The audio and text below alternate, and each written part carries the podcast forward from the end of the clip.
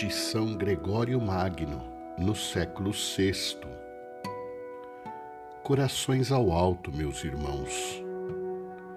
Que a nossa fé se afervore nas verdades em que acreditamos. Inflame-se o nosso desejo pelas coisas do céu.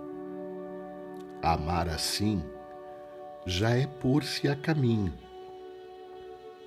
nenhuma contrariedade nos afaste da alegria desta solenidade interior.